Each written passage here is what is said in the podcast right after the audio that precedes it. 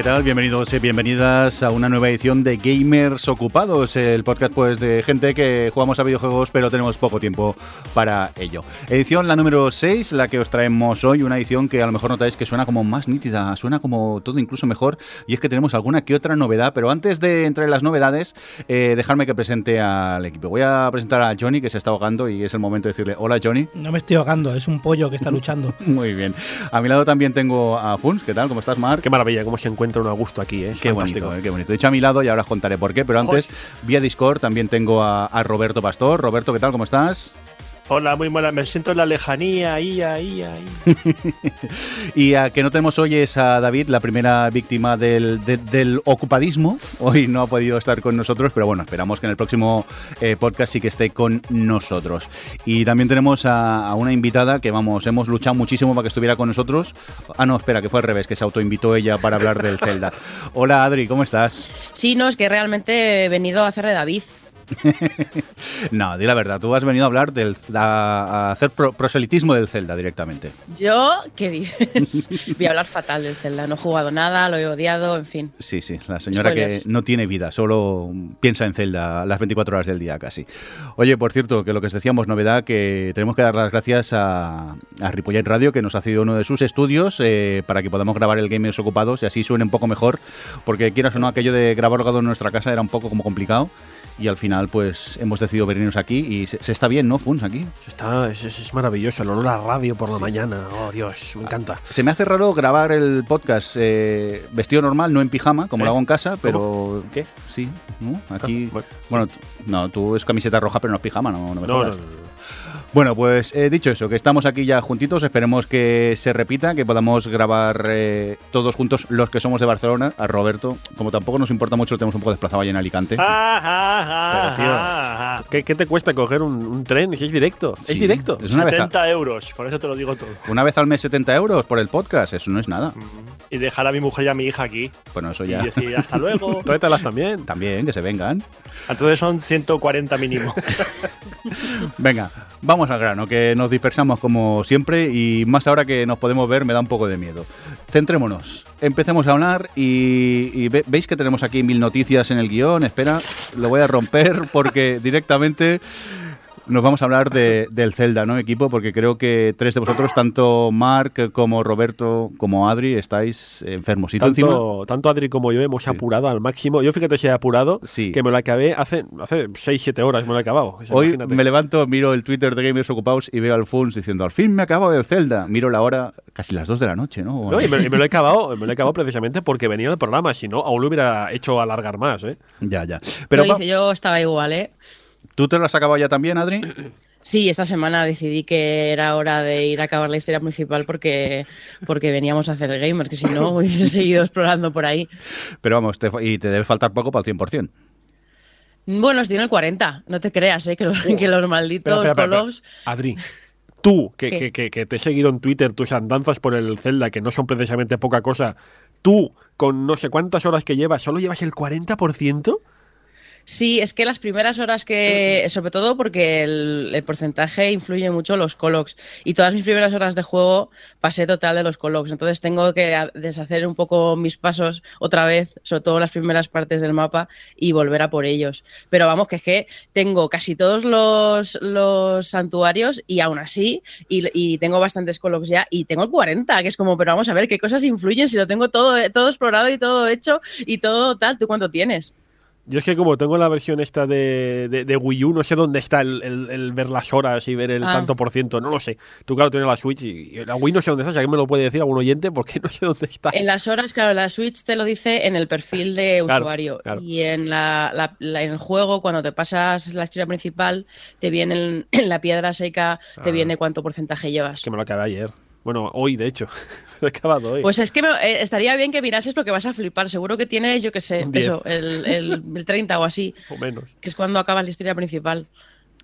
Johnny, nos vamos a, tomar un café tú y yo, porque he entendido como el 20% de la conversación esta que acabamos de, escuchar. Tomamos un café con Colox. los Colox, los Colox es, los Colox es el, coleccionable este típico, como las palomas en el GTA, que hay como 200 ah, por el mapa y búscalos.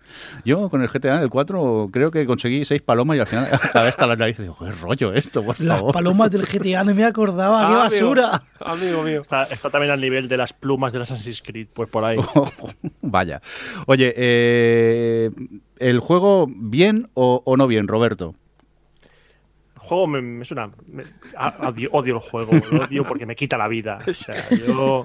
O sea, que bien. Yo me compré, me compré el juego que se ya no tenía intención de hacerlo, pero como empecé a escuchar maravillas sobre él, digo, bueno, a ver, si es un Zelda, vale, el Zelda está bien. El problema es que mi, mi última experiencia con Zelda fue con el Skyward Sword, el anterior de Wii, que también le decían un juego de 10 de 10 y a mí el juego me parece decepcionante.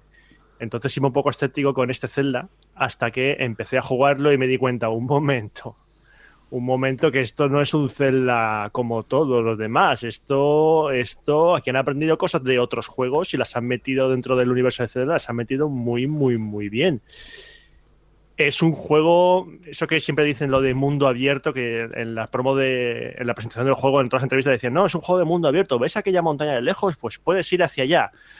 Eh, y es, que es verdad, completamente cierto. O sea, es un concepto de mundo abierto desde el primer minuto de juego.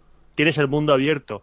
Evidentemente, a algunas zonas no podrás llegar porque te falta algo, pero aún así, eh, el juego te da casi total, absoluta eh, libertad de afrontarlo como te dé la gana. Tienes unas misiones principales, pero luego el resto es tu decisión. Tú decides si haces algunas eh, eh, misiones secundarias o vas directamente hacia la zona final del juego porque puedes hacerlo desde el principio.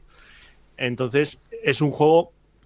Mm, a mí me recordó en cierta manera un poquito, un poquito, tiene un poquito de, de Dark Souls en el sentido de que el juego no te explica mucho, aunque sí que salen los típicos eh, consejitos cuando estás cargando partida, y te deja tu aire. Dice, tú a lo que veas. Entonces fomenta mucho el hecho de que estás jugando, te pierdes. Eh, yo en este caso, como hablaba con Saeva, hablaba con Fus de, oye, pero esto, ¿qué pasa aquí? ¿Por qué no haces esto? Ah, es que no has hecho tal cosa. ah, es que se puede hacer tal cosa. Es un juego que no para de sorprenderte. Y a mí es que cuando vas en un juego que te sorprende a cada momento, mm, me resulta maravilloso. Me hace gracia lo que has comentado, Roberto, precisamente lo de, lo de Dark Souls, porque mi lindo, cuando has comentado Dark Souls, se ha hecho como un Dios mío. Y, es gracioso porque en su día, cuando empecé a jugar a este juego, yo ya sabéis que no he sido muy de Dark Souls, pero he jugado un poco. Y cuando estaba jugando por primera vez los primeros días, puse en Twitter: Este Zelda me recuerda mucho a Dark Souls. Y la gente se metió encima, loco, chalao, zumbado. Pero luego poco a poco me han ido dando la razón. Y lo que dice Roberto un poco también, ¿no? De que eh, yo venía con muy mal pie con este juego, venía con, con malos modos, incluso podría decirte, porque veníamos efectivamente, como he comentado, de un Skyward Sword, un juego que había sido nombrado 10 de 10 en mucha, muchos medios de prensa, muchísimos medios de prensa lo habían encumbrado por las nubes y era un juego que yo me parecía los peores Zelda que se han hecho nunca. Que a ver, el nivel de Zelda siempre es muy alto, pero para mí era de los peores. Y ya era muy crítico con esto, porque los últimos Zelda, en mi opinión, no estaban a la altura ni de cerca. Pero me encuentro con este juego que lo que más me gusta es que es un Zelda, efectivamente, es un Zelda de, manual. Tienes un poco, tienes a Link clásico con sus armas, tienes con sus movimientos básicos clásicos. Tienes ese feeling cuando lo coges por primera vez, tienes ese feeling de que efectivamente es un Zelda. Pero al mismo tiempo, el juego no tiene nada de Zelda. Es una dualidad muy curiosa y muy difícil de explicar si no lo has jugado. Es un Zelda, pero no lo es. Y el juego ya te demuestra que, es de una. Es de un. Tiene un, una forma de ser diferente desde el momento en que te pega la pata en los morros. Cuando tú estás ahí en Irule, y estás en Irule, estás con ese mundo abierto totalmente disponible a tu, a tu disposición por total, y dices, bueno, mira, ahí hay, una, hay un jarrón. Hay un jarrón ahí en. o, un, o una hierba alta. Bueno, cojo la espada, la corto y ahí me saldrán rupias, corazones y no, no sale nada. Y tú, perdón, habrá habido un problema, no sé, te pones a segar toda la hierba que ves, te pones a romper todas las vasijas y no aparece nada. Esta pequeña, este pequeño detalle es una declaración de intenciones, porque lo que hasta ahora era una normativa básica de un Zelda... Yo que no he jugado a casi ningún Zelda, eso era mítico de Exacto. los Zeldas, pues ya romperlo no, todo. Pues ya no, ya romper todo ya no sirve de nada. Esto solo es una pequeña muestra que ya te indica que, oye, Sigue siendo un Zelda, sigue siendo un Zelda con pues ese feeling que no se pierde, pero al mismo tiempo no tiene nada que ver. Es una experiencia nueva que hay que aprenderla desde cero. Funs, Funs. Dime. Sí que sirve romper algunas cosas, ¿eh? Sí, algunas cosas sí, pero en general lo que quiero decirte Pero es las que vasijas no. las vasijas no. Lo que quiero no, decirte a, mí lo de las a mí lo de las vasijas me salvó la vida en un punto, ¿eh? Que tenía que encontrar un objeto que no encontraba en ningún sitio y resulta que estaba. Bueno, no eran vasijas, eran piedras. Levantaba piedras y encontraba lo que quería y debajo de las piedras. Lo que vengo a decirte básicamente, y acabo con esto, es lo que te digo, que, que- que es un Zelda, pero al mismo tiempo las mecánicas de toda la vida del Zelda ya no tienen por qué estar. Tienes que reaprenderlas. Y eso parece una tontería, pero ya es un punto muy importante del juego. Yo estoy escuchando muchas alabanzas al juego, que está muy bien, que no lo dudo, ¿eh? será cojonudo. Pero muchas cosas que estoy escuchando, y esto se lo pregunto a Roberto, que creo que ha jugado a los dos, ya las tenían sandbox anteriores, por ejemplo, GTA V. ¿Qué tiene Zelda que le hace mejor que GTA V como mundo abierto, no como Zelda? A ver, yo creo que GTA V es un mundo abierto totalmente y tú tienes, en igual que en el Zelda, los dos tienes unas misiones, ¿vale? El tema es que en GTA V las tienes más guiadas. En GTA V simplemente de una misión te dice, ve a este sitio. Ve a este sitio. Cuando llegas ahí, la misión te dirá, ahora vete a este otro. O sea, te cambiará, eh, te dirá el siguiente paso. Las misiones eh, principales de Zelda es hay una misión principal desde el principio del juego que es mata a Ganon. Y te pone el punto donde está el, Ganon esperando. Tú puedes ir, te van, a, te van a destrozar, pero ya está. Y, hay otras misiones más eh, que son más sencillas, eh, relativamente más sencillas, y solo te dice, ve aquí.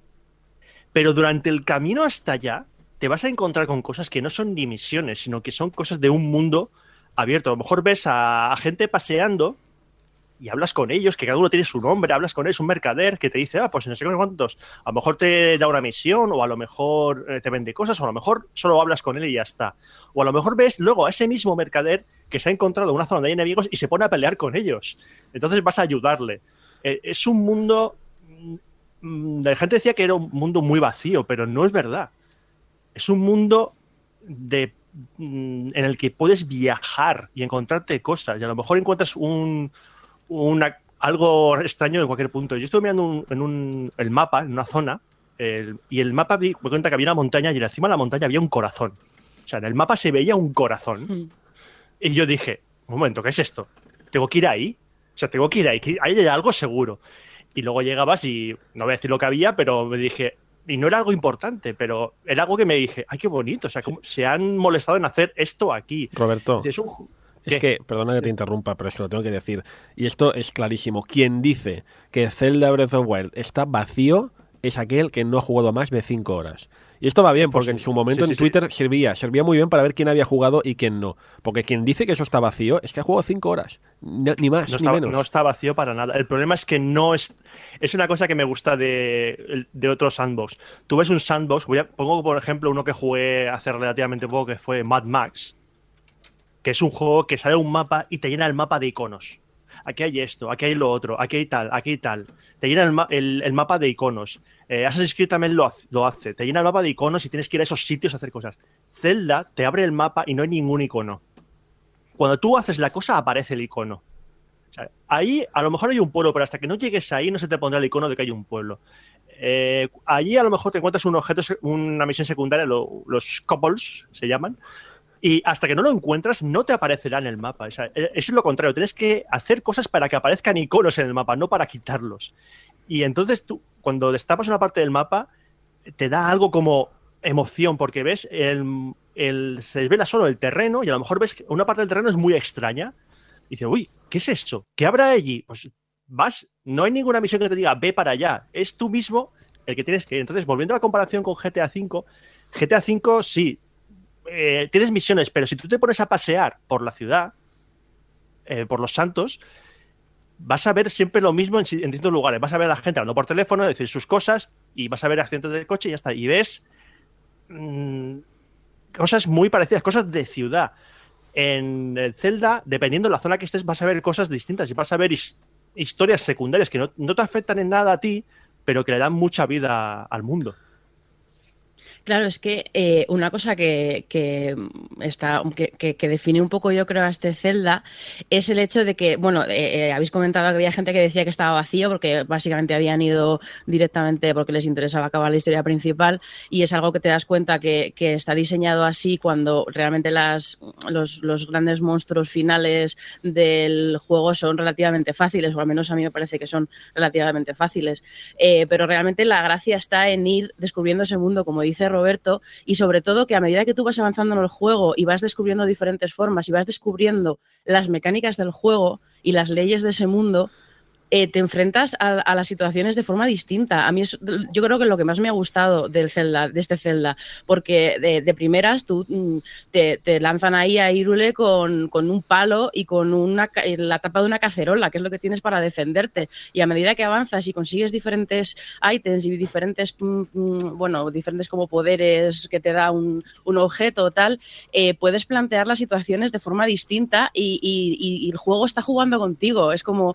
Em, eso, a medida que, tú acumulas horas, acumulas diferentes experiencias y de repente una zona que ya habías descubierto, ya habías explorado, se convierte en una zona completamente distinta porque la afrontas de una forma completamente distinta. Y, a mí eso me ha parecido impresionante. Vamos, eh, eh, esa, cosa de cómo le, le mete em, estrategia al juego a través de esas mecánicas. No sé si os ha pasado igual a vosotros. De hecho, de hecho, a mí hay una cosa que me fascina de este juego, un poco en la línea de lo que estás comentando, que seguro que os ha pasado a vosotros, y es que este juego de alguna forma yo mm, me, me gusta pensar que se ha se ha pasado Internet. Me explico. Se ha pasado Internet en el sentido de que hasta ahora, cuando teníamos alguna duda, algún problema, alguna historia, queríamos comprobar cómo era un juego, cómo íbamos avanzando en un juego, nos íbamos a Internet, nos íbamos a las guías, a GameFAQs, a lo que fuera. Pero este es el primer juego en mucho tiempo, y cuando digo mucho tiempo estoy hablando desde los 16 bits, desde la época de Mega Drive y Super Nintendo, en que me he encontrado por primera vez compartiendo conocimientos y experiencias con otros jugadores. Es decir, que nos hemos hecho esos corrillos, como en el patio del colegio en los 90, diciendo, oye, pues yo el otro día fui por la montaña tal y me encontré con no sé qué. ¿Cómo? Y lo anotas y lo vas y lo repites. Es uno de los juegos que menos he mirado guías en internet, a pesar de que en teoría es uno de los juegos que invita más a tener una guía. De hecho, ahí, está la venta de la guía en cualquier eh, superficie comercial. Pero no, lo divertido, me he encontrado pues hablando con Roberto, hablando con, con Saeva, hablando con toda esta gente, pues diciendo, oye, pues me he encontrado tal, me he encontrado cual. E incluso que también eso es un gran punto a favor del juego y demuestra lo bien hecho que está, que hay situaciones determinadas que se pueden complementar de más de una manera. Eh, hay puzzles, por ejemplo, se puede ver en internet gente que dice, mira, a mí la forma tradicional de hacer un puzzle no me interesa, he encontrado una mecánica extra diferente que quizá no lo había pensado ni el propio desarrollador para pasarme esto. Es tremendo, es impresionante, está así de bien hecho, pero a mí me encanta el momento este de compartir la experiencia con los demás. Incluso cuando, cuando estás eh, peleando con enemigos te das cuenta de que los propios enemigos interactúan con su entorno igual que tú interactúas con tu entorno. A mí yo ya el otro día fue como yo ya, yo hasta aquí he llegado cuando estaba eh, enfrentándome a una de estos lagartos eh, cojoneros y estaba rodeada de piedrecitas de estas monas que te persiguen, que te hacen ¡ah! y van hacia ti y te pegan unas hostias bastante grandes. Y de repente el, el, lagarto se había quedado sin, sin arma porque se le había quitado yo y empezó a coger las rocas estas, que también eran gente que me estaba pegando, y a tirármelas hacia mí fue como yo ya, yo hasta aquí. o sea, sí, sí, sí. O sea, es, todo tan impredecible que, lo hace mucho más emocionante. Yo, yo, quiero preguntar a vosotros cómo se os quedó la cara la primera vez que eh, ibais corriendo debajo de una tormenta con vuestra espada en las, o vuestro escudo en la espalda y veías que empezaba a echar chispas y decías, ¿qué pasa? ¿Qué ocurre? ¿Qué está pasando? ¡Pa! Un rayo que te comes y te mata. Es decir, claro, luego dices, pero, pero ¿qué está pasando? Y resulta, y dice, no, no, si hay una tormenta eléctrica y llevas una espada de metal o un escudo de metal, ¿te va a caer un rayo? O si estás en una zona de fuego y llevas una espada de madera o un escudo de madera, va a arder y se va a romper.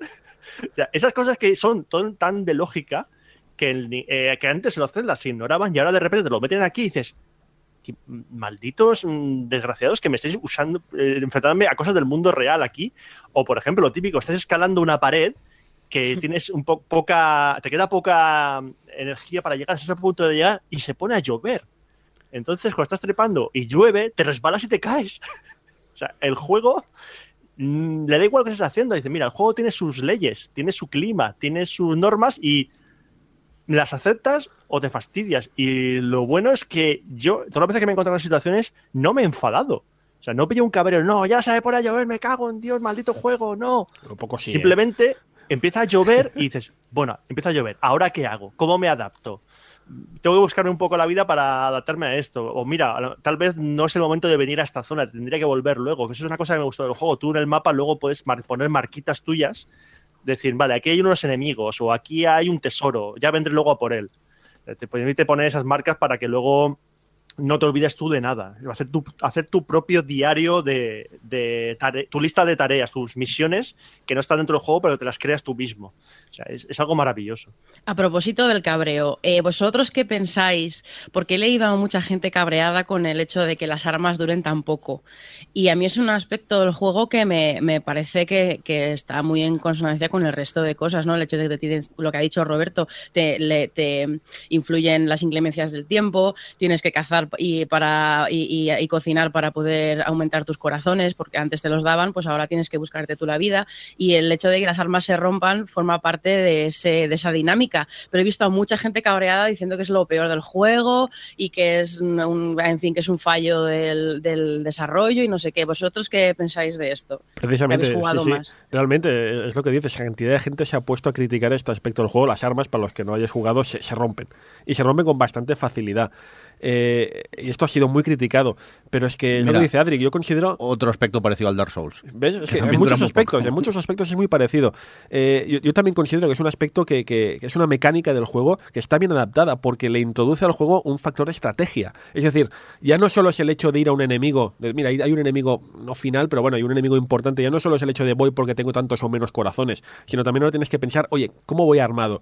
¿Tengo armas suficientes? ¿Tengo armas del tipo elemental que van a fastidiar a este personaje de fuego, de, hielo, eh, tengo las suficientes como para aguantar, necesitaré más, necesitaré menos. Es un factor de estrategia extra, que es verdad que al principio, esto es como todo, es que es como lo del mundo, que la gente que se queja de que el mundo está vacío, entonces, mucha gente que se queja de estas cosas, lo que están demostrando al final es que han jugado poco, porque a medida que juegas, juegas, juegas, juegas, juegas, juegas y juegas, te das cuenta de lo bien equilibrado y cómo está todo bien puesto en su sitio y no hay ni un solo eh, cabo suelto. Y eso es un factor, vamos, es un mundo, como habéis dicho vosotros mismos, es un mundo con su propia física, con su propia, con sus propias leyes. Y, no sé, el juego no hace trampa, es lo que hay. Y eso es grandioso, eso es un mundo que no pueden presumir otros tantos juegos de, mundo abierto. Oye, ahora que habláis de, que el juego está vacío y, eso, ¿el, mapa es tan extenso como, como dicen? lo es, lo, es? El mapa es muy, muy extenso. Sobre todo cuando. No solo. Bueno, al principio me parece el mapa tapado, hasta que activas la primera zona y se, y se muestra el, mapa de la primera zona. Pero hasta que estás en un sitio y dices, vas a otro y dices, ah, bueno, pues voy andando y llegaré en un ratito. Eso es mentira. Eso es mentira. O sea, eh, y lo genial es cuando ves a lo lejos un, hay unas torres entonces, desde lejos las ves y tú puedes marcarlas con una habilidad del aparato que llevas. La, yo llamo la, es la piedra Sheikah, pero yo llamo la tablet. Eh, entonces le pones una marquita para que te aparezca en el mapa ese sitio que estás mirando, dónde está en el mapa. Entonces ves a lo lejos, en el horizonte, una cosa y dices, no parece que esté muy lejos. Lo marcas y ves que el mapa está a tomar por saco. Entonces, cuando te pones a andar, dices, voy a llegar Claro, y no puedes correr porque tienes resistencia. Entonces puedes pegar un sprint, pero cuando se te acaba la resistencia, a volver a andar para recuperarte. Es cuando ahí descubres el hecho de que hay caballos y puedes subirte a caballos u otros animales para llegar hasta allá. Eh, el, mapa es inmenso. El mapa es inmenso y maravilloso. ¿Comparado con el GTA V o el Skyrim? ¿Mucho más o qué? Eh, con el Skyrim no, puedo comparártelo porque no, lo he jugado, pero con GTA V está, está ahí, sí, sí. Mm, yo creo que está por ahí. No, no sé si han hecho ya un estudio, esto que siempre hacen de el mapa más grande que el GTA V es tantos kilómetros cuadrados o tal que igual. Pero el mapa para mí me parece el necesario. ¿Sabes qué pasa? Eh, ahora que dices precisamente las comparativas. Sí que las comparaciones hay gente, como ha dicho Roberto, que se dedica a hacer análisis de estudio, de comparación, que pone los mapas frente en uno al otro. Pero es que esto, esto eh, es una comparación un poco odiosa. Porque, mira, comparas el Skyrim. Yo GTA no puedo comentarlo, en este caso el 5, pero Skyrim sí. No sabré decirte si Skyrim es más grande o más pequeño que, Breath of the Wild. No sé, seguro que por internet está la comparativa y seguro que me lo podréis decir. Pero Skyrim, a pesar de lo mucho que me gusta Skyrim, y tú lo sabes, a pesar de lo mucho que me gusta el, el, mapeado y el mundo de Skyrim, te lo digo de verdad, Skyrim en comparación, no sé si será más grande o más pequeño, pero en comparación, Skyrim sí parece vacío frente a lo que es un Breath of the Wild. Te lo digo en serio, ¿eh? O sea, Skyrim tiene muchas cosas, pero es que Breath of the Wild tiene mm, tantas cosas por todas partes que vas descubriendo poco a poco que es que a mí me llena más, me llena más el mapa de Breath of the Wild que el de Skyrim. Con lo mucho que me gusta Skyrim, insisto, ¿eh? No sé, mm, tiene más cosas, tiene más chicha, tiene más, más, más cosas que encontrar. Tengo un problema con esta conversación que estáis teniendo, que es que yo, fan de los sandbox como soy, mm, no es que me estáis vendiendo el juego, me estáis vendiendo la Switch ya directamente. Y yo no tenía en ningún momento intención de comprarme una Switch. Pero. Para una Wii U. Ya, pero ya para eso me compro la nueva. pero la verdad que, que me lo estáis vendiendo muy bien. Por cierto, creo que de aquí la única que tiene la Switch es Adri, ¿no? Yo la tengo, no son los demás. vale, vale. ¿Y qué tal? ¿Contenta con ella o qué? Yo sí, la verdad hay que decir que yo hace tiempo, desde la Cube no tengo la Nintendo de sobremesa, entonces eh, para mí era el paso lógico lo de pillarme la Switch, pero yo estoy contentísima eh, extra porque me da la vida la portabilidad que tiene, porque paso bastante tiempo en transporte público y el hecho de poder jugar, estar jugando en casa y poder llevármelo eh, en los trayectos para ir a trabajar, pues obviamente así eh, le puedo, me puedo viciar más, básicamente. que voy ahí por el que además voy dando grititos en el tren, es gracioso. La gente me mira raro. pero es que a veces no puedo evitar porque me asusto o, yo que sé, me emociono. Pero vamos, que, que, a mí la portabilidad que tiene, a pesar de que la batería, eh, por lo menos con el Zelda, se le queda a veces un poco corta. Nunca se me ha quedado sin batería en el, en el ID la vuelta, pero vamos, que, está ahí, está justita, justita. Eh, con eso yo ya, para mí, estoy contentísima con la Switch solo por eso. ¿Veis cómo somos unos haters de Nintendo? Que los comentarios tenían razón. Claro. Menos mal, que, han venido de fuera a darnos la luz. Somos unos gamers amargados ya también, ya A ver, yo luego en cuanto a tema de, de, la potencia de la consola y tal, no tengo tanta experiencia como vosotros, pero a mí me va bien. Hombre, tiene momentos en los que se queda un poco ahí a trompicones y la distancia de dibujado supongo que es algo que pasa en todas las consolas, supongo, porque a mí a veces me ha, me ha provocado algunas putadillas en cuanto a enfrentarme con con, grupos de enemigos, pero vamos, que en general en ese sentido, cuando lo pongo en la tele, yo estoy contenta. La única, yo creo, queja que tengo gorda es que yo soy, hace tiempo que me pasé a los cascos Bluetooth, porque soy así de pija, pero es muy cómodo ir en el tren sin tener que preocuparte por los cables. Y me jode el hecho, estas cosas que tiene Nintendo, de que tiene Bluetooth, la, Switch tiene Bluetooth y eh, tiene la tecnología y de hecho eh, la, utiliza para los mandos y tal, pero está capado para el audio y no puedo usar mis cascos Bluetooth con el audio. Me parece ridículo que tengan este tipo de, limitaciones, no sé por qué lo hacen, no sé si es una cosa de software y a lo mejor eh, con el tiempo lo podrán poner, pero vamos, es algo que me. yo creo que mi mayor eh, fastidio con respecto a la Switch aparte de que solo hay un juego. Me la he comprado para un juego. Oye, pero, pero Adri, ¿has hecho ya eso que, claro, Nintendo nos vendió que iríamos a las terrazas de los amigos ahí a hacer una fiesta y sacaríamos la Switch y... y pues no, claro, ¿con qué juego vas a hacer esto? ¿Tú has, visto, ¿Tú has visto desde tu ventana una fiesta en, el, en la azotea de la casa de enfrente y has ido con tu Switch a jugar con, con aquellos amigos? Es que no tengo azoteas ah. o sea, ahora uno lleva la Switch y el otro los ganchitos, ¿no? Las fiestas. Oye, por cierto, que lo que dices es que me he comprado la, Switch por un juego y ahora que se ha acabado el Zelda, ¿qué? Porque el catálogo de pues momentos mira, tampoco. Ahora vuelvo a tener vida. Porque eh, desde que me compré Zelda no he hecho otra cosa en mi tiempo libre. Quiero decir, hombre, a ver, eh, sí, pero no, en realidad he, sido, he estado bastante obsesionada y ahora, en cierto modo, me alegro de no tener otro juego porque, eh, porque puedo, aunque he seguido jugando después de pasármelo, pero puedo pausar un poco y, recuperar mi vida hasta que salga el DLC que van a sacar en verano y ya pueda volver a, vivir en, en, Zelda. O sea, ya está pensando en el DLC. Ojo la frase, recuperar mi vida. No, no, tú te ríes, tú te ríes, Johnny, pero es que es verdad es que el juego absorbe, ¿eh? Yo te comenté que en casa, en casa me hicieron una mini intervención, en plan de... Eh, porque, ¿sabes qué pasa? Como jugaba por la madrugada, claro, yo tengo muchas cosas que hacer en casa, el trabajo, la familia, pues jugaba de noche, jugaba por la madrugada, y claro, eso significa sacrificar horas de sueño, con lo cual mi, mi santa esposa me viene un día y me dice, a ver, esto tiene que parar, porque vas con unas ojeras que se dan miedo, tío. ¿Os puedo confesar yo una cosa? Sí que no me pasaba desde, desde algún juego de la GameCube, que yo cuando me obsesiono mucho con un juego, eh, lo vivo en mi día a día, incluso sueño con él, eso es lo primero. Y lo segundo, me pasa ahora, por ejemplo, con el Zelda, que voy por la vida o estoy viendo una película o algo así y pienso, joder, de aquí a aquí en Parabela llegaría en 10 segundos. y me imagino, esa, o sea, me imagino con esas, me pasaba en su día, me acuerdo que, que era, era obsesivo con el Perfect Dark, eh, que soñaba con esos pasillos y soñaba con, con como, si, como si viviesen en el Perfect Dark. Pues con el, con, el, con el Zelda me pasa igual, voy por la vida y voy pensando en el Zelda y cosas que me recuerdan al Zelda. Es como, he visto riscos antes del Zelda, ¿vale? Pero ahora veo uno y pienso en el Zelda y no puedo dejar de pensar en él y entonces me entran ganas de jugar y así. Por eso digo que quiero recuperar mi vida, ¿vale? Me siento tan humano oyendo esta conversación. Aún, me acuerdo yo cuando veía flores lilas por la calle con mi obsesión de Skyrim y pensaba, necesito coger estas flores para hacer tal poción. y luego decir, espera, no, que estoy en medio de la calle, que no estoy jugando.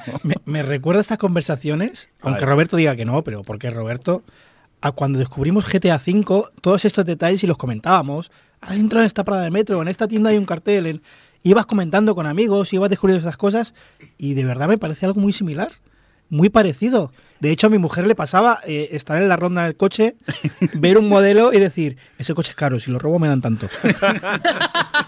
Pues es bonito, ¿eh? esos, son, esos son detalles del diseño, de, easter eggs casi, o sea, detallitos de no jugables. Bueno, eso yo creo que, que, muestra la grandeza, ¿no? De un título, al fin y al cabo. Es difícil hacer un sandbox, pero cuando te sale bien, tienes que saber y te puede salir muy, muy bien.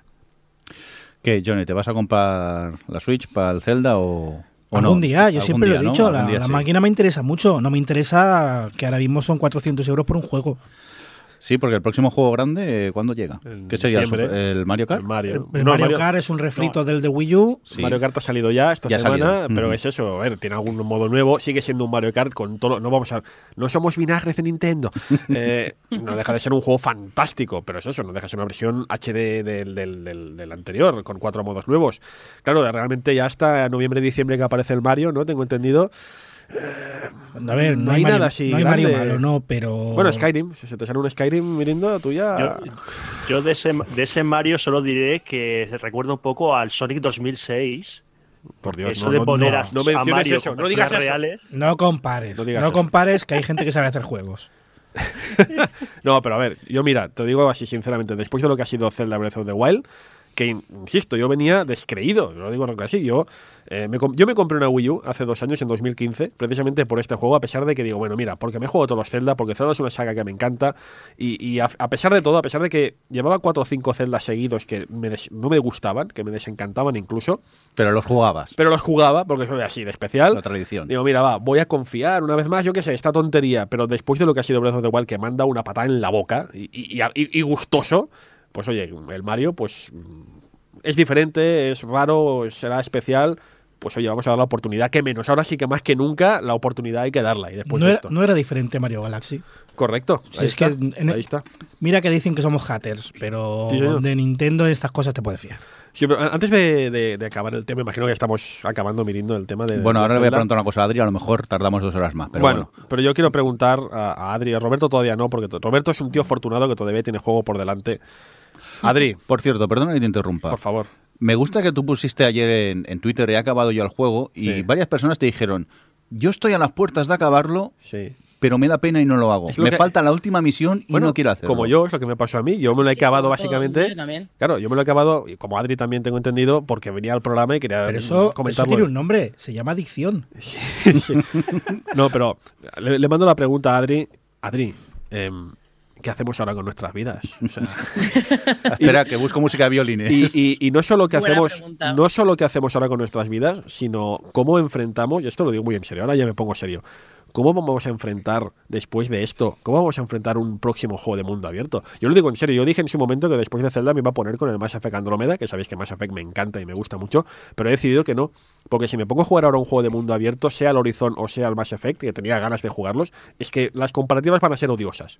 Y, no, y no se lo merecen. Con lo cual voy a dejar, yo voy a dejar como mínimo un par de meses antes de volver a jugar a un sandbox. Pero con esta filosofía, ahí estás que no juega al GTA V todavía. Ya, bueno. Siempre haces lo mismo. Pero no voy, no puedo ahora enfrentarme, te lo digo de verdad, no puedo enfrentarme ahora a un juego de mundo abierto. Porque es que casi te diría incluso ayer, después de acabarme el juego, cierto vacío de pensar, ¿y ahora qué? ¿Y ahora qué hago yo? ¿Cómo me enfrento yo a un juego de sandbox a partir de ahora? Alguien lo decía en los comentarios Mira, que. yo voy a ir Perdón, Adri, un segundo solo. Que lo, el Horizon Zero Dawn le sabía poco. Sí, y me parece un juegazo, pero dice, claro, después del Zelda he pasado a este y me sabe a poco. Claro. No, que yo voy a ir un poco más allá y es que yo hasta ahora eh, los juegos de mundo abierto no me gustaban especialmente.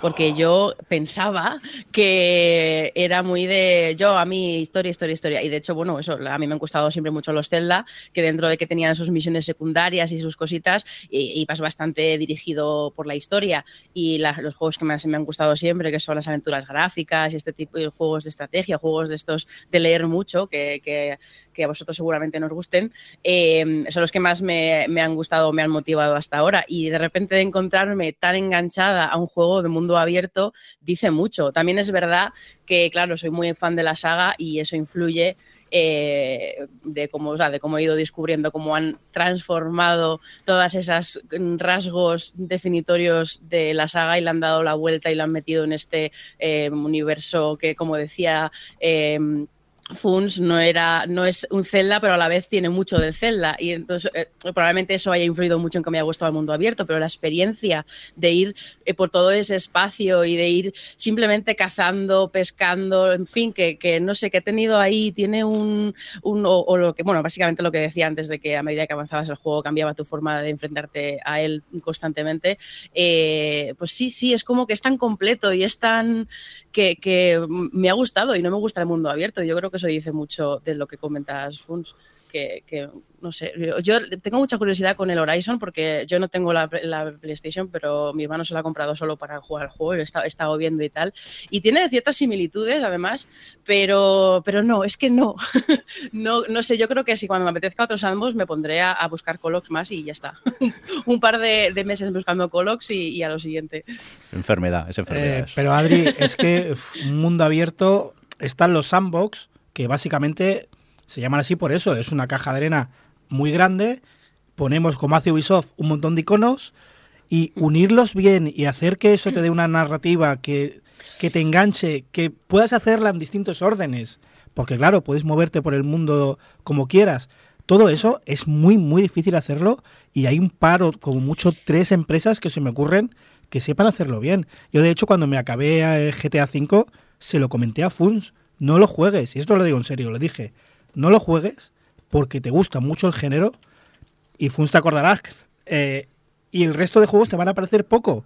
Y por lo que escucho, una vez más, a Funs le pasa lo mismo con Zelda. Ahora no puede jugar otro mundo abierto. Yo solo recordaré que estaba acreditado en el Festival de Sitges cuando llegó mi GTA V y vi dos películas solo. ya está, de lo que me llegué a enganchar. Adri. No, mira, con respecto al tema ese de la narrativa, que no lo hemos hablado mucho, realmente es que es, eh, lo siento, pero es que es muy brillante, porque han cogido la historia típica del, eh, del héroe, que es muy típica en, Link, que de repente le dicen, oye, que es que eres el héroe que tiene que salvar el mundo, y Link, con su impasibilidad, esa que le define, es como, bueno, vale, pues voy. Y, aquí de repente, pues em, han han incluido, o sea, como han transformado la narrativa de un eh, héroe que tiene que hacerse más fuerte y que tiene que luchar cada vez contra monstruos más fuertes y tal hasta llegar al malo final, lo han transformado en un héroe que tiene que recordar que es el héroe. Y entonces da, igual el eh, por dónde, qué camino eliges tú como jugador de explorar el mapa o de el orden que eliges, eh, o, más que eliges, que te vas encontrando, depende de por dónde vas, no importa, porque son, está todo, la, la estructura del juego es, la, es esa tienes que ir recordando quién eres y te vas encontrando con recuerdos, es una de las misiones, de hecho, ir, ir buscando recuerdos que, bueno, pues eh, te cuentan lo que pasó hace 100 años antes de que te criogenizaran. Y, y el hecho de que, de que hayan eso, transformado la historia general, o sea, típica del Zelda y la hayan transformado así para, para poder encajar en el mundo este del sandbox, eh, me parece maravilloso. O sea, como sí, como lo han pensado todo. Lo decían en el en este que, estaba muy interesante, eh, que sacaron, pues sí, son como tres vídeos de, de, cómo habían concebido el juego, que decían que realmente eh, querían eh, separar los rasgos que eran más eh, inmutables del Zelda de los que eran convenciones. Un lo que decía antes Funs de los jarrones y estas cosas, cosas que, que, tú vas directamente a, pues esto es el Zelda, tengo que romper un jarrón. Eh, habían separado las cosas que definían de las cosas tal. Y para pensar en mecánicas diferentes y hacer un juego único con, esas, con esos rasgos inmutables. Y es que se nota muchísimo en la forma que han planteado la narrativa de la historia. Bueno, pues eh, yo creo que, vamos a dejar de hablar del Zelda, que llevamos 40 minutos hablando de él, que lo, habéis vendido muy bien, poco dice Adri, pero... Jugar a Zelda, jugar a Zelda. Quizás John y yo nos teníamos que haber ido a tomar un café, porque... ¿Te imaginas que ahora Roberto y Adri estén jugando a Zelda? Pueden hacerlo ellos. No, yo no estoy jugando a guarda partida. Guarda partida. A ver, con el nivel de enfermedad que tenéis por lo que habéis contado, yo me lo creo. Oye, pues eh, una de las razones también por la que hemos eh, invitado a Adri es que, bueno, ella trabaja como analista de guiones y entiende un poquito de, narrativa y esas cosas.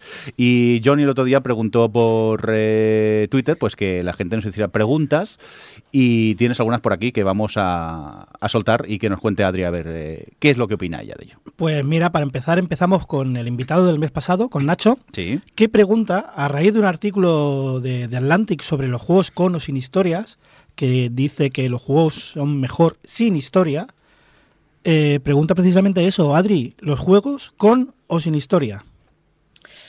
Bueno, a ver, primero tengo que decir que eh, Johnny lleva toda la, desde que nos conocemos intentando hacerme hablar de narrativa de videojuegos cuando yo a lo mejor no juego tanto como para poder eh, generalizar con, pero bueno, eh, realmente el artículo que, ponía Nacho mm, era más que, que era mejor sin historias, bueno, era, tenía como más detalles, eh, era una cosa más de narrativa ambiental y tal, pero yo creo que el, la base, el error de base que tiene el argumento que utilizan en el artículo es que dice que ya está en el primer párrafo, que la televisión, el cine y la literatura eh, cuentan mejor las historias. Y, entonces, ¿por qué los videojuegos están obsesionados con eh, la narrativa?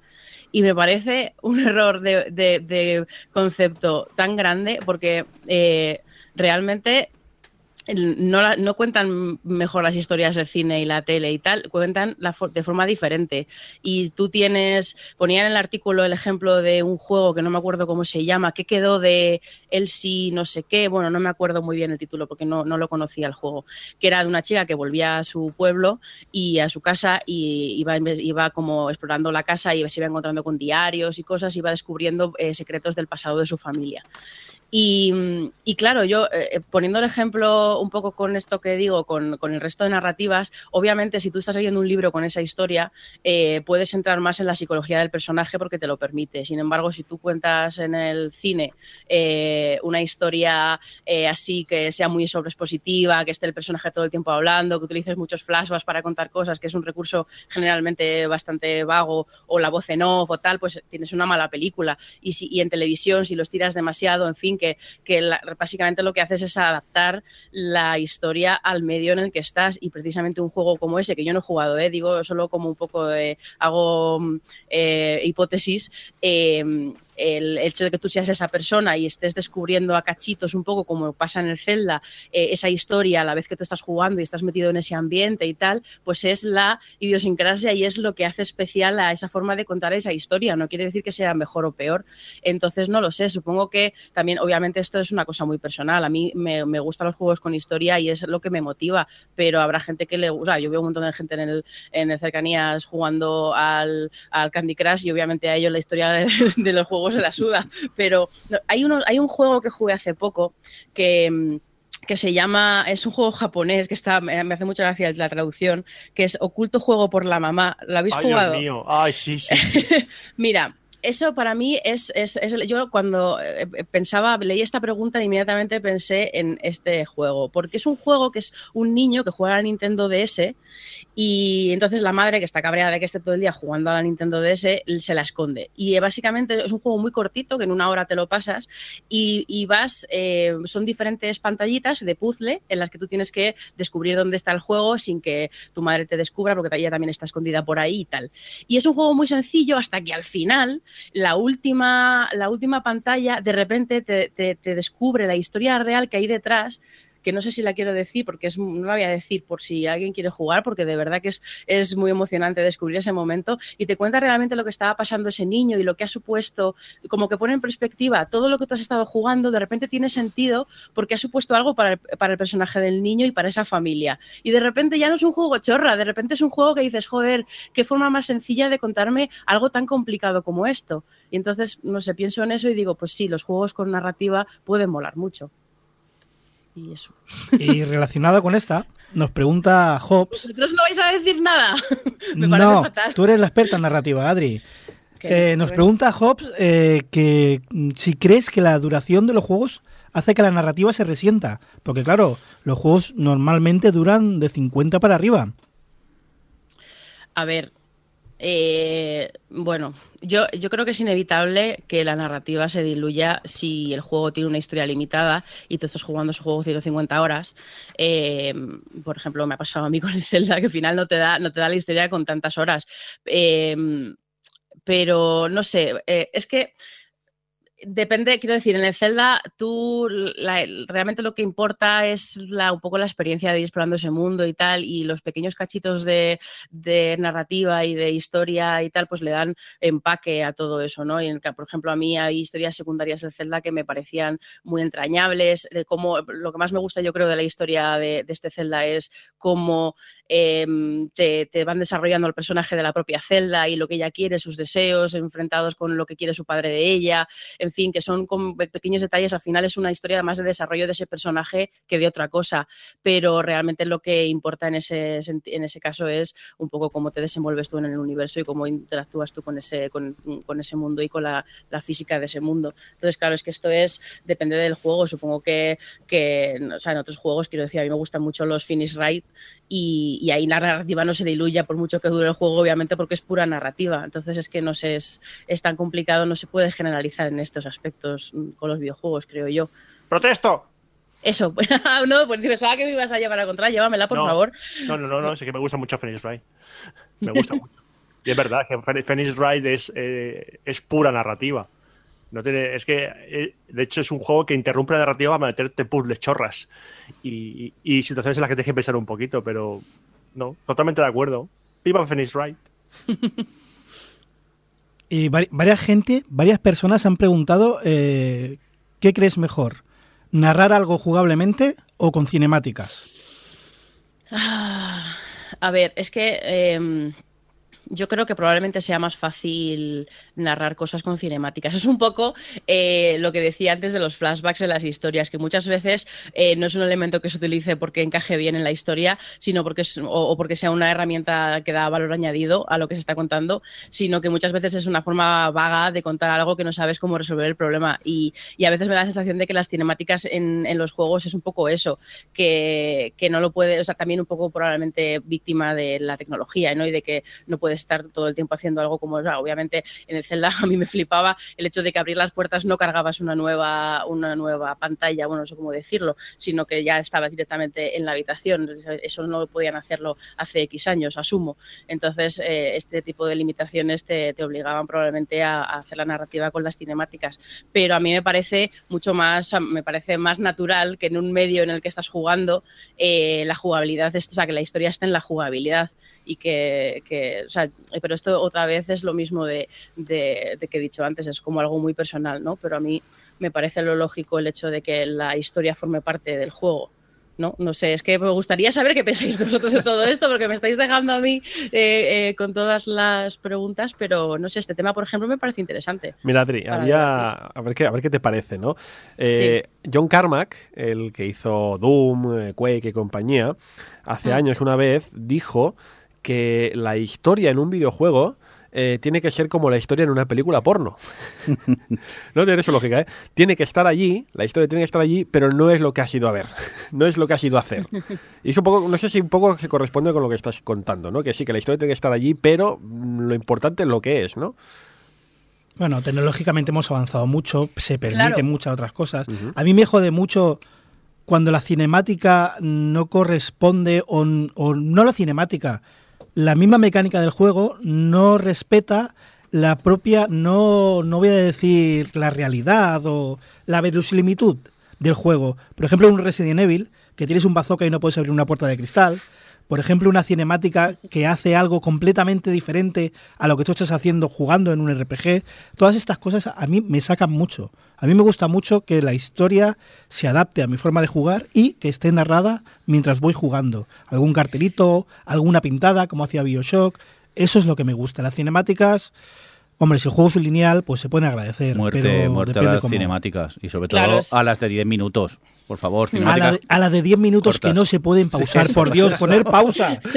O, que te las puedas saltar al menos es lo que decía, que es una forma vaga de contar una historia sin tener que pensarla en meterla en la jugabilidad. Hace poco jugué yo un juego, que a ver si me recordáis vosotros cómo se llamaba, madre mía, que, poco me acuerdo yo de los títulos de los juegos, que tú eras como un investigador, como un policía o algo así, y lo que tenías eran las cintas de mm, de declaración de una chica que había sido la ah. testigo de un, asesinato o algo así. Sí, sí, pero pasa. Ay, no sé qué ger, no sé qué ger era, no me acuerdo. Sí, ah, Herstory. Herstory, sí, sí. eso, sí.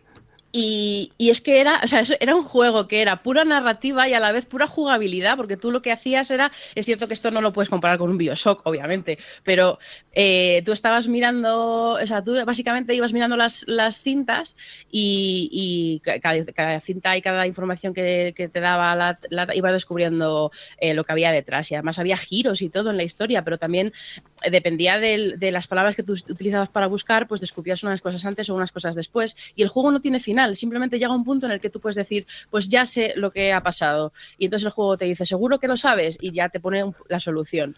Y incluso, y, te deja cosas sin resolver. Entonces, no sé, eh, creo que de aquí al futuro, cuando yo supongo que ya, bueno, ya está, ya la tecnología permita, permita que los jugadores, o los creadores y los desarrolladores eh, puedan hacer más, mm, ser más creativos en la forma de contar las historias, eh, yo creo que, el, que habrá gente que piense fuera de think out of the box, ya sabéis, de, que, no, esté limitado por decir, bueno, pues como voy a hacer un juego que tiene una historia, pues es un juego, es un shooter, pues nada, pues les ponemos con las pistolas y de vez en cuando ponemos una cinemática y tal, no ya supongo que, siempre hace falta gente que te piense, primero, que no esté condicionado por, por, la forma de jugar a la hora de concebir la historia, sino que todo, todo forme parte del mismo proceso es que es, es, un poco volviendo al artículo este que decíamos antes, esa, esa concepción de que eh, los, los, el cine y tal tiene una forma de contar historias tal y, la, y los videojuegos no, porque es como no, bueno, es una forma no lineal de contar historias y, y, es simplemente es decidir qué historia quieres contar y pensar en cuál es la mejor forma de contarla. Y yo creo que, bueno, al final eso te hace, falta gente que sepa salirse un poco de esas convenciones y, y, te dé algo, pues eso, pues como el Zelda, ¿no? Que, bueno, que no me parece nada, quiero decir, no creo que sea súper mega complicado pensarlo, pero oye, tienes que pensar, pues venga, vamos a hacer que, sean unos recuerdos y que tú puedas ir cogiéndolos de forma desordenada y no pase nada. En fin, que, el juego, o sea, que, el, que la narrativa, mm, o sea, que una cosa no condicione a la otra. No sé si me explico. En todo este tema de la lucha entre la narrativa y, y la jugabilidad, yo creo es que no hay, no puede haber una respuesta exacta porque cada juego pide una cosa distinta. Hmm. O sea, a lo mejor, em, a ver, y, se innova, porque todo el mundo pensaba que la única manera de encontrar una, historia en un shooter en primera persona era metiendo narrativas, hasta que llegó el, el creo que fue System Shock y el Half-Life, y metieron la narrativa dentro de la jugabilidad. Entonces abrió una nueva puerta, que luego la han seguido otros. Y seguiremos ahí hasta que un juego eh, meta la narrativa de otra manera. Pero más yo creo que más importante que haya narrativa o no haya narrativa es que la narrativa se cuente bien. Si una narrativa está bien introducida dentro del juego, a mí me da igual que cómo la cuenten. Si, si encaja, genial. Si, el juego. Eh, me viene a la mente cuando jugamos al, al Metal Gear. Pero Metal Gear. Metal Gear son cinemáticas larguísimas larguísimas, pero como estaban metidas de buena manera, que era en momentos de, en la que la historia se pausaba, entre comillas, y lo que contaban era tan interesante, a mí me daba igual que fuesen cinemáticas largas, me interesaba lo que estaban contando. Entonces, no hay un, no creo que haya una respuesta absoluta a este tema de si narrativa sí, narrativa no, historia sí, historia no. Mm. mientras la, mientras eh, la narrativa encaje, no solo la que encaje en el juego o en la jugabilidad, Ah, yo creo que da igual. Si las, lo bueno es que la historia no es que sea buena o sea mala, es que la historia esté bien contada dentro del juego. Pues sí, yo estoy de acuerdo con, con lo que ha dicho Roberto. Ala, ya está dicho. Oye, pues hasta aquí esas preguntas eh, que nos han llegado vía Twitter por parte de los oyentes. Por cierto, que había un comentario que de algo que dijimos en el podcast anterior, eh, que era que habíamos hablado del Netflix de los videojuegos. Ah, pensé que ibas a decir que éramos unos vinagres. Bueno, eso que- siempre, eso Ah, siempre vale. somos malas personas, ya lo sabéis. Y nos decían que, que eso ya existía, que, que, que Sony lo tiene. ¿Quién me cuenta eso un poco más? ¿Quién me lo desarrolla? A ver, Ah, existe, existe. sí. Tiene un problema que es en streaming. Tanto el de Sony, que lo bueno es que puede jugar tanto en consola como en PC, como nos también nos hablaban de Gamefly, nos hablaban Nacho y Malazunto en Twitter. ¿Mm? Eh, son dos sistemas que son realmente como un Netflix, te suscribes, puedes jugar a todo lo que quieras, pero depende siempre de tu red, de la velocidad y sobre todo de la latencia. Y el juego online está, el juego online, quiero decir, en streaming, está muy avanzado, pero todavía le queda mucho. Bueno, pues este pequeño apunte, por cierto, el comentario nos lo dejaba Delfar en nuestra página web, que por si no lo sabéis es sencilla, es gamersocupados.com, así de, de fácil. A veces peta, que es lo que tiene tener un servidor barato, pero bueno, in- insistir al cabo de dos tres minutos ya vuelve a estar on- online otra vez. Oye, pues, eh, ¿os parece si comentamos un poco a lo que hemos jugado? Que principalmente va a ser Johnny el que va a hablar, porque el resto habéis jugado al Zelda y no creo que queráis volver a repetir lo que habéis contado. Bueno, pero el mes Eh, que yo viene. juego a otro juego. ¿Ah, sí? el mes que viene Ah, sí, ya- es verdad, ya es verdad, otras es verdad. Pues bueno, primero empezamos con, con Johnny, que, que parece ser que, que ha caído una Play 4, ¿no? Sí, pero todavía no he jugado nada. ¿Cómo que no? No, porque tenía medias Mass Effect Andrómeda, Sí. que ya lo he acabado, y me alegra tener que comerme mis palabras. has cambiado de idea, tío. bueno, de aquella manera, Y ¿eh? no sabes cómo me, me, me, me, me Lo mejor que puedo decir del juego es que es un Mass Effect. Eso es precioso. Sí, porque yo tenía mucho miedo al empezar, porque era demasiado Mass Effect, pero de los otros. Eh, pero no, hay que decir que el inicio da bajona, pero lo bueno es que va hacia arriba y pocos juegos lo hacen, no tiene valle. Va siempre hacia arriba, hacia arriba y la historia va subiendo y va ganando enteros. Lo que sí se nota, y se nota demasiado, lamentablemente, es que se confirma que el juego se quedaron sin tiempo. Después de cinco años, que tampoco vamos a criticar a Electronic Arts, después de cinco años, EA dijo esto tiene que salir y cualquiera que sepa cómo se hace un juego sabe que uno hace la estructura como una como si hiciéramos una escultura, haces la estructura y luego vas puliendo, vas puliendo. Y aquí hay cosas que se han pulido y otras que no, que no se han pulido. Entonces se, se nota que hay, hay animaciones muy buenas, hay otras que no son tan buenas. Hay diálogos muy buenos, hay diálogos sin pulir, hay textos buenos, textos sin pulir. Lo que decía el mes pasado de una de cal, una de arena, se va confirmando durante todo el juego. Mm, el conjunto está bien. Eh, ¿Se notan las cositas? Se notan. ¿Es el mejor de la saga? No. Y jode porque tendría potencial de, de serlo. O sea, lo que más me jode del juego, que me ha gustado, repito, me ha gustado mucho, es que siempre tiene la sensación de que está muy bien, pero un poquito peor que los anteriores. Es todo un Mass Effect, pero un poquito peor. Te dan cosas nuevas, ay, pero están sin pulir. Por ejemplo, no hay animaciones de subir y bajar del maco. O bueno, no, ¿cómo, se llama el maco nuevo? No, me acuerdo. Eh, los diseños en general, el diseño de escenarios es muy vago. El diseño de las razas nuevas es feo. De hecho, hay una raza en la otra punta de la galaxia que las hembras son rosas y los machos son azules. ¿Qué me estás contando? En cambio, por ejemplo, el diseño general de los planetas es acojonante, tienen detalles muy buenos. En un planeta desértico eh, sube las temperaturas y tienes que buscar sombra. En un planeta con nieve tienes que buscar calor. Eh, está muy, muy bien. Luego, cosa mala, ¿ves? Cosa buena. Cosa mala, las conversaciones ya no tienen decisiones casi todas, excepto alguna suelta. Las conversaciones son guiadas, tienen un inicio y un final. Y lo que te dejan escoger a ti en la rueda de decisiones es el modo en el que contestas, más profesional, más sarcástico, más de en serio, más en broma. Pero el Co- resultado acaba siendo el mismo siempre. El resultado es el mismo y como idea parece buena, Sí. pero a la hora de crear tú a tu personaje es inconsistente, porque en la misma conversación puedes contestar a una pregunta muy serio y la siguiente iteración con ese personaje contestarle en broma y queda, queda raro. Me estás recordando un poco al Fallout 4, ¿no? En este sentido. Sí, pero Fallout 4 lo malo que tenía es que siempre acababas a tiros. Aquí tienes alguna opción más. Eh, pero insisto, es un buen Mass Effect. Es un buen juego con todas sus cosas. Eh, no hay parche que arregle lo que es, porque es un juego que, sinceramente, lo mismo no le quedaba meses, le quedaba un año para acabar puliendo cosas. Esto no lo arreglas con un parche. Se nota, por ejemplo, hablando de parches, se nota que salió antes de tiempo cuando el parche te triplica el inventario. Cuando empiezas el juego puedes tener 50 ítems en el inventario. Ni testear eso han tenido tiempo, porque el parche te lo amplía a 150.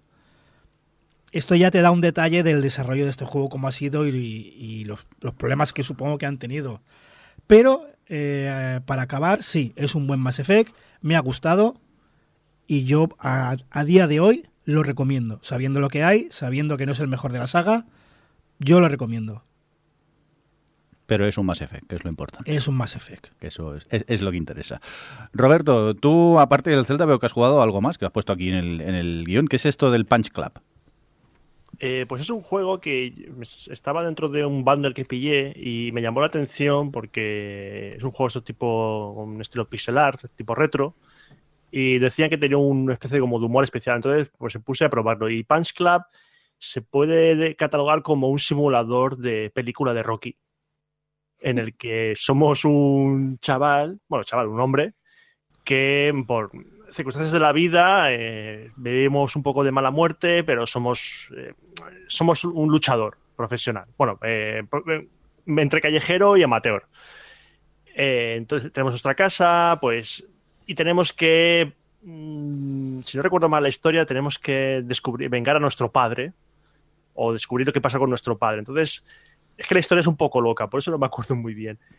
Eh, y entonces tenemos, estamos en una ciudad en la que tenemos que entrenar para ganar peleas, pero a su vez tenemos que tener dinero para poder comer y para eso tenemos que trabajar. Y trabajar ocupa tiempo que nos quita de entrenar y de buscar peleas. Entonces el juego se convierte en una especie como de gestor de día a día para ser un, un, luchador, eh, el luchador más fuerte. Entonces, el juego eh, no es un gestor de tiempo en el plan de que si haces esto tardará tres horas el juego en decirte vuelve dentro de tres horas para continuar, no, sino que simplemente cada día tiene un número limitado de horas y las acciones que hagamos pues quitan horas del día. Eh, por ejemplo, desplazarse de casa al gimnasio cuesta, tardas una hora andando, pero puedes pagar para ir en autobús y entonces no gastas horas. Pero si no vas en autobús y llevas dinero, te pueden atracar, lo cual es una pelea. Y si eres un blandengue, pues te roban el dinero. Entonces el juego va siendo una especie como de bola nieve. Y a medida que vas avanzando, pues encuentras eh, ciertas misiones que dan un poco un modo, una cierta historia al juego. Una historia muy loca, porque por ejemplo, un trabajo que tenemos es repartir pizzas y hay cierto momento que te dice, oye, mm, hay una entrega especial de pizza, ¿quieres hacerla? Sí. Y resulta que la pizza es para los cocodrilos mutantes ninja ¿Eh? que, te encuentras en, una alcantarilla.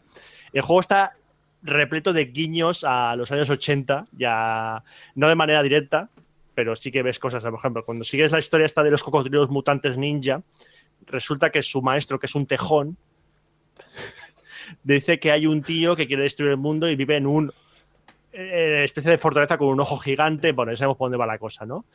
Y esa es, eso deriva a otra cosa. Y luego, aparte, está. Eso es una historia secundaria. Y luego, aparte, la historia principal que sigue un poco el esquema de historia de Rocky. De hecho, hay cierto momento que te vas a Rusia a entrenar, a luchar contra un tío que se llama Zangiefo o algo así, para, para seguir la historia.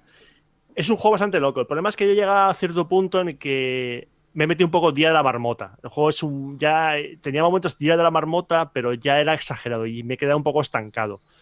Entonces no he decidido continuar, pero pensé, hey, si este juego estuviese en tablet, pues lo jugaría. Y el juego está en tablet, está para iOS y Android y se puede jugar en el iPhone.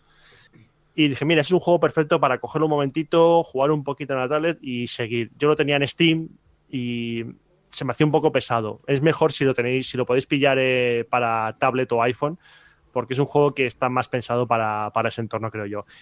El, diseño gráfico es de pixel art, está chulísimo, está muy, muy, muy chulo. Está traducido al español muy, muy bien.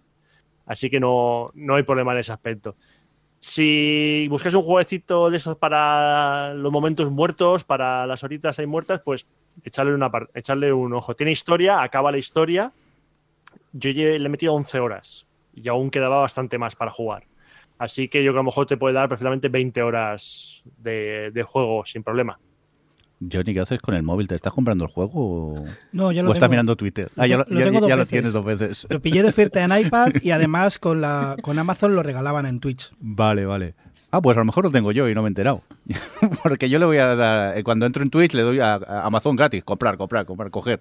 Y todavía no he entrado, pero bueno, investigaremos este Punch Club.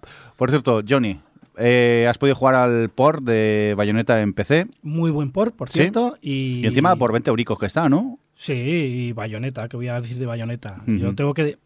Mm, me costó entrar, entré solo por las buenas críticas que tenía, porque a mí la estética de Bayonetta y lo japo que es, tanto en estética como en historia, es muy, muy japonés. A mí me echa para atrás. Tengo que, mm, de hecho, la historia me la he pasado varias veces y todavía no la entiendo. Pero bueno, eh, jugablemente es una pasada. Jugablemente es casi perfecto. Tiene sus cositas, tiene un par de fases que, eh, mira, son homenajes que sobran un poco, pero jugablemente las peleas, sobre todo cuanto más dificultad tienen, vas, vas desbloqueando dificultad. El juego como Hack and Slash moderno es de lo mejor que hay y por 20 euros lo recomiendo, pero sin ninguna duda. Ok, pues antes de despedirnos, Adri nos comenta aquí por el chat interior del Discord si puedes recomendar un, juego, que es un juego de mesa adaptado a tablets y móviles. Cuéntanos. Pues sí, quiero recomendar lo que estaba pensando en que había estado o que me había obsesionado últimamente, eh, un juego de mesa que no sé si conoceréis que se llama El Pandemia. Ah, oh, bueno. que, es un juego de mesa colaborativo en el que pues bueno, hay una enfermedad que se está extendiendo por el mundo y los jugadores tienen que, luchar un poco contra el juego. Pues han hecho la adaptación para las tablets y móviles y tal, y está súper bien adaptado, eh, que yo me bajo muchos de estos porque me gusta, me gusta, bueno, me gustan juegos de estrategia, y está muy bien hecho porque la inteligencia artificial es buena y es muy difícil ganar al juego. Y, yo lo recomiendo mucho porque eh, eso, yo me piqué mogollón y estuve tranquilamente un par de meses hasta que no ganaba de forma frecuente, no dejé de jugar y, tiene además varias dificultades, varias opciones de jugadores que te dan mm, como este, mm, habilidades distintas, entonces cambia mucho la forma de jugar, en fin, que si, si os mola este rollo, yo lo recomiendo un montón. Oye, Adri, que eh, bueno, este juego, a mí me, encanta este juego de mesa. Eh, había una expansión del juego de mesa que, introducía un, un, enemigo. ¿Está también en el juego? Está también, yo no me he bajado la expansión, pero está para, sí que está para comprar. Es que yo, además, es que está un poco cara, porque yo cuando me pillé el pandemia para el iPad, eh, justo coincidió que no sé qué día fue, lo, pusieron baratito, me costó como dos euros o así, eh, porque los juegos de mesa estos adaptados que están bien hechos, como el, como el Catán o el Carcassonne y tal, eh, cuestan, cuestan su dinerillo. Y a mí me gusta comprármelos y eso, pero cuando están a 14 euros duele un poco. Bueno, pues yo creo que ya va siendo hora de que vayamos recogiendo. oyentes, si habéis oído alguna psicofonía, no os asustéis. Es que estamos aquí en el estudio y yo toco un botón que no debía, a lo mejor se cuela algo. Intentaremos editarlo y si, no se, y si lo oís, es que no se ha editado directamente. Oye, vamos a empezar a despedirnos. Primero de todo, eh, quiero aumentar un poco el currículum de Adri, que es que le hemos dicho a Adri, Adri, Adri, como es amiga, ni la hemos presentado como quien dice que Adri, tú... Soy una que pasaba por ahí y han dicho, oye, ¿qué sabes de Zelda? Venga, vale. Aparte de, que eres, eh, te dedicas a, eres coordinador de guiones, también eh, haces un podcast, bueno, haces varios, haces uno de televisión, que es el OTV, que es en el que estoy yo, también estás en, Pelivista, que haces con Ramón Rey, también escribes en Vaya Tele y, en mil sitios. Vamos, que si vais a adrianizquierdo.com, allí está todo lo que haces, ¿no? más o menos contado. Eh, sí, vale, más o menos. pues ya está. Allí, si, si, queréis saber más de Adri, podéis encontrar más información en adrianizquierdo.com. Oye, que muchas gracias por pasarte por el Gamers Ocupados y contarnos tu experiencia con el Zelda. Ahora ya, eh, por favor, mm, poco a poco ve abandonando la droga y deja ya el Zelda un poco de lado. Por tu salud, más que nada. Por mi salud, sí, sí, por mi salud mental. Aunque bueno, la ventaja de la Switch es que puedes salir a la calle que te dé el sol y seguir jugando, que esto también es un punto de vista a su favor. Y nada, que me despido del resto del equipo. Eh, Roberto, eh, muchas gracias. Nada, vosotros siempre. Eh, Johnny, mmm, Funs, gracias por estar ahí. Ahora que os tengo juntos, os puedo Qué despedir feo, a la vez. Qué feo, me parece que Roberto no haya cogido un tren. Con Sí, lo sí, fácil, lo tiene en la puerta.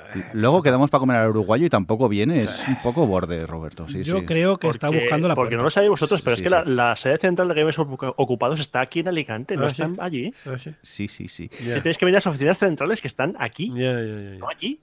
Bueno, ¿cuándo quedamos para el uruguayo y que no venga Roberto? En breve, ¿no? En breve. Nuestro público sabe la leyenda del uruguayo, para empezar. Pues no lo sé. Claro, es que estás aquí dando, por supuesto, cantidad de cosas, ¿eh? Adri, el uruguayo. El uruguayo es un restaurante al que vamos a comer Hay, y ya está. hay mucho lore aquí, ¿eh? De, de los gamers ocupados que no estás contando. Sí, sí. Bueno, Miri, cuéntame, eh, con esto de Adri cascando, Sí. ¿cuánto guion hemos tirado?